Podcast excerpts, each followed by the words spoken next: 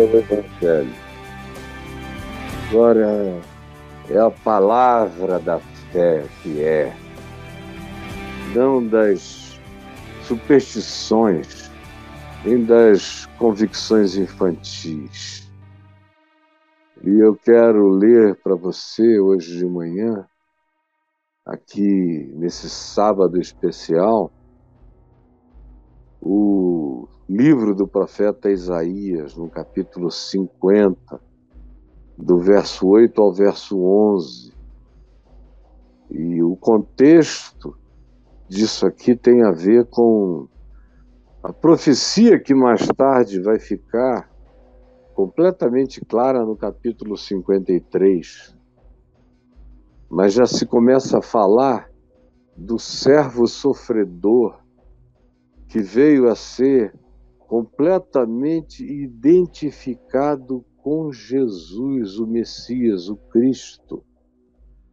E esse é o ambiente, esse é o contexto que antecede, onde ele fala no verso 4, desse que recebeu língua de eruditos, para que diga boa palavra ao cansado, que é despertado por Deus todas as manhãs, despertado com ouvido aberto para receber a sabedoria espiritual de eruditos. O Senhor Deus lhe abriu os ouvidos e eu não fui rebelde, não me retraí, esse é o tipo do texto em que o profeta se identifica pessoalmente com a palavra que ele está dizendo, como era o caso aqui. Isaías também se sentia essa pessoa, chamada, acordada por Deus para dizer boa palavra ao cansado, ao angustiado. Ele diz: Eu sou acordado todas as manhãs por ele que me desperta, para que eu ouça a sua palavra e receba essa palavra e ganhe em mim, nos meus ouvidos, no meu entendimento, eu ouça e compreenda como um erudito superior em compreensões, em erudição espiritual Aí ele diz: O Senhor Deus me abriu os ouvidos e eu não fui rebelde, não me retraí. Diz a respeito dele Isaías, mas se projeta muito para além de Isaías. E vai cair como uma luva no servo sofredor que Isaías vai anunciar e que não é ele mais adiante. Ele vai falando a respeito desse ente de obediência amorosa a Deus que vai surgir. E ele, Isaías, diz e se identifica com o que esse servo do Senhor fará, porque era o que ele mesmo também vinha fazendo. Oferecia as costas aos que me feriam, e oferecia a face aos que me arrancavam os cabelos. Isso aqui é Jesus ensinando: vai uma milha, dá outra face, trata assim. Não é possível que você não veja todos os sinais do caráter de Jesus, o Cristo, nessa descrição, que Isaías toma para si como mandamento, mas sabe que é maior do que ele, muito maior. E ele diz: Não me escondi, não escondi o meu rosto, dos que me afrontavam e me cuspiam. É descrição total, não só de Isaías, mas sobretudo de Jesus, o servo sofredor. Porque o Senhor, Deus, me ajudou, pelo que não me senti envergonhado no meio do desprezo e da rejeição. Que eu vivo todo dia e Ele fala de alguém que iria viver depois todas as rejeições convergentes. Por isso fiz o meu rosto como um seixo, aquela pedra do ribeiro, lisa, que aguentou água por séculos e milênios, aquela pedra dura. Eu fiz o meu queixo, a minha cara, para levar cacete. E eu sei que não serei envergonhado. Isaías diz para si, como eu digo para mim, como você deveria dizer para você, sabendo que a projeção disso recai de maneira absoluta sobre Jesus. Aí vem aonde eu quero que você comece a se engajar pessoalmente nesse entendimento. Se diz assim: perto está aquele que me justifica. É, Paulo em Romanos 8. Perto está aquele que me justifica. Quem é que vai me separar? Quem é que vai me afastar? Quem é que vai me condenar? Quem é que vai trazer a lume iniquidades que já não tenham sido todas perdoadas? Quem?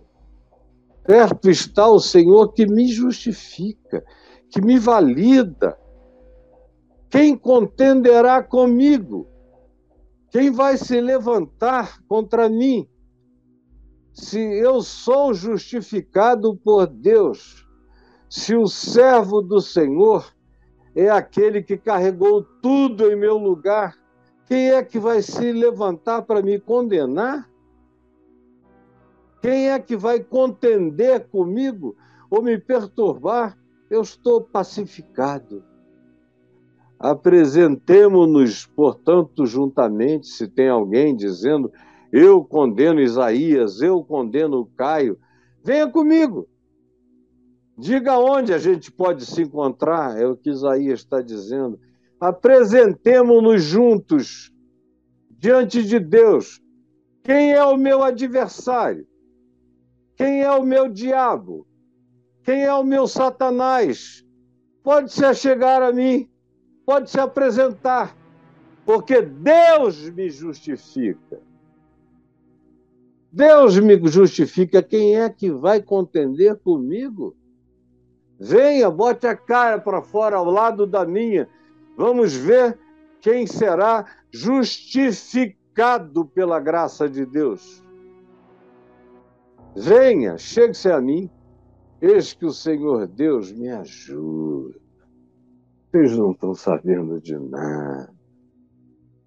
Quem é que valida o meu conluio santo com anjos e com o mundo invisível? Quem é o que me justifica e me ajuda? Quem há que se levante e me condene? Como Jesus disse: Quem de vós me condena de pecado? Mas aquele que está nele fala como Paulo: Quem de vós me condenará? Ou quem me condenará?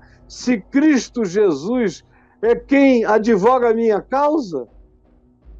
Eis que todos os que possíveis e potenciais condenadores são como um vestido consumido, a traça da vida os comerá.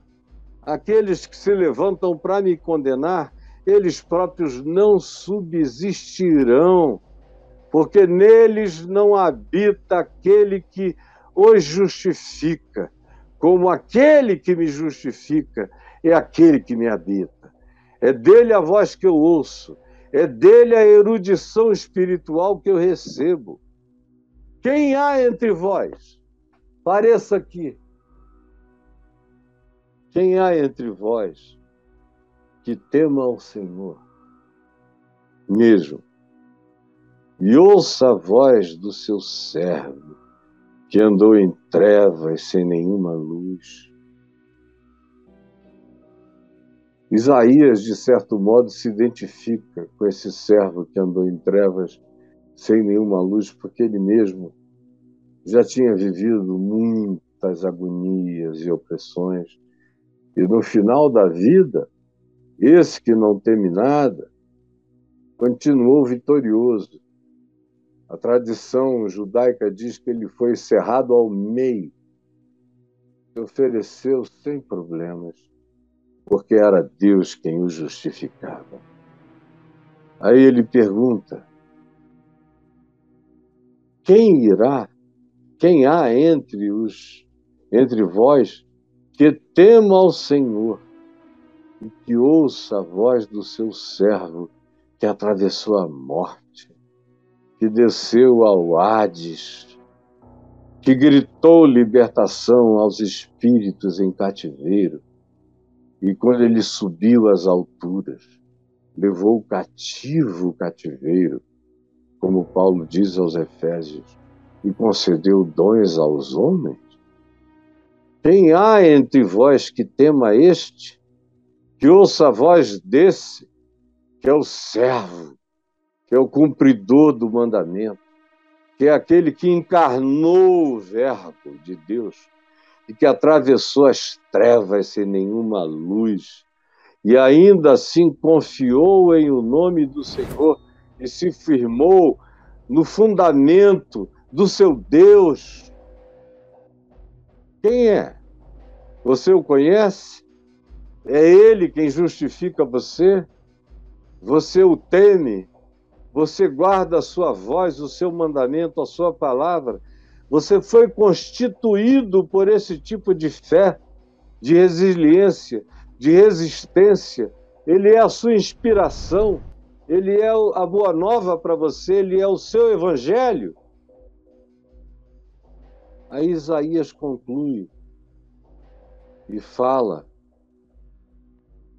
em nome de Deus e em nome das certezas da sua própria experiência, eia, todos vós, todos vocês, que acendem fogo e que se armam de setas incendiárias que andam entre as labaredas do fogo que eles próprios atiçam e, e começam.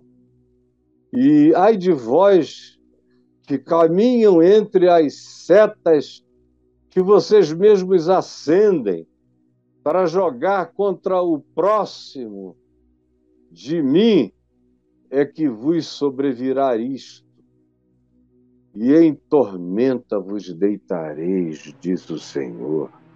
Eia, olha aqui. Ei! Ei! Olha para mim, diz o Senhor.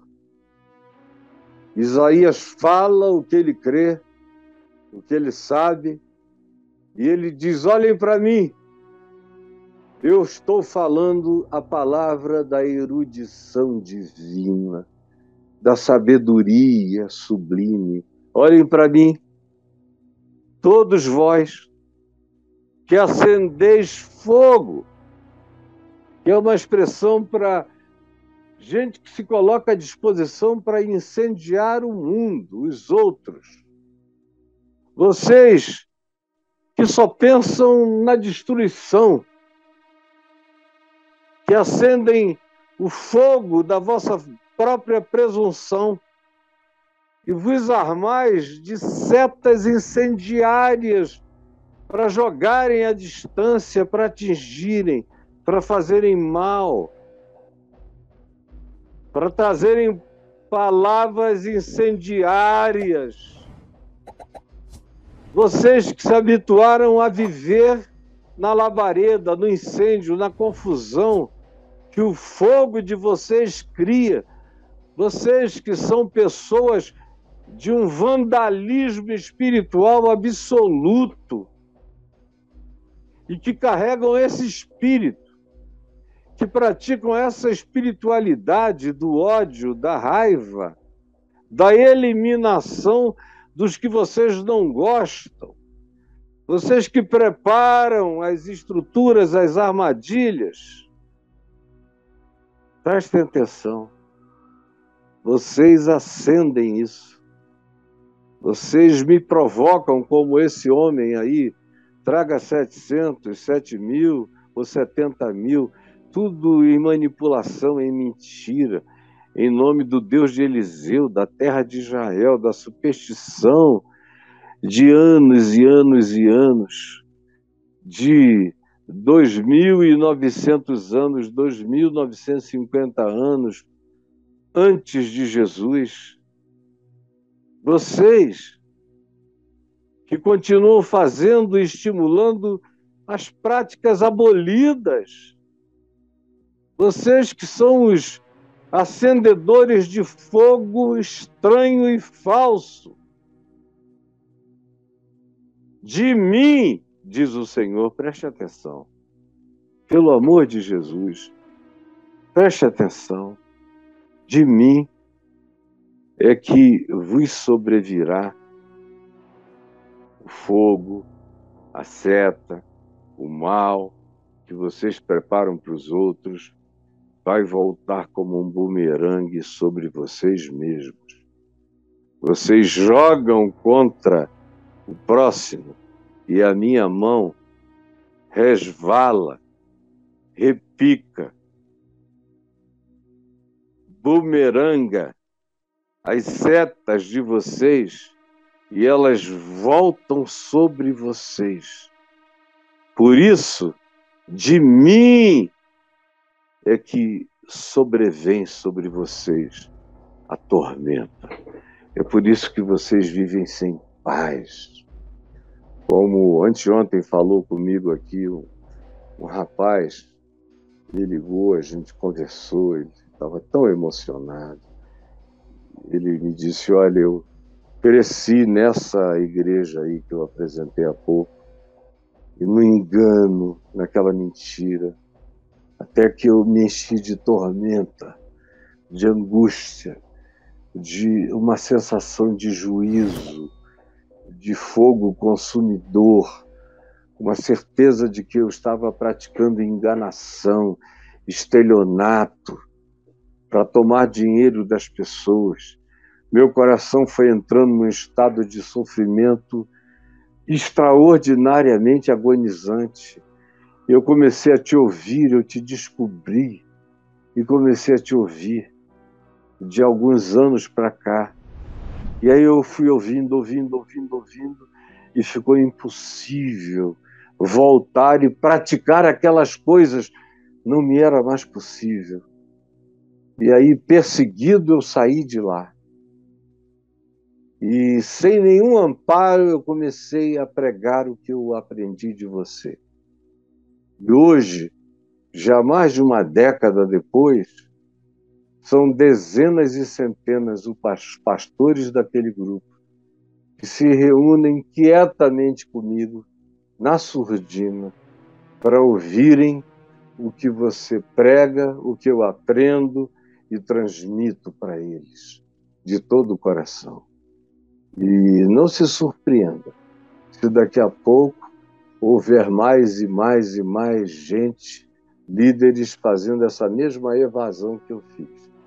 Eu falei, não, eu não me surpreendo, porque todo dia eu estou sendo procurado por pessoas desses mesmos grupos e dessas mesmas práticas, que não aguentavam mais a agonia de traírem o Evangelho com tamanho descaramento traindo o espírito do Evangelho, quando Jesus disse à samaritana: Não é nem nesse monte Gerizim, nessa terra, nem na terra de Jerusalém, nem em terra de lugar nenhum, que vocês vão adorar e cultuar ao Pai. Deus é espírito, Deus não é coisa.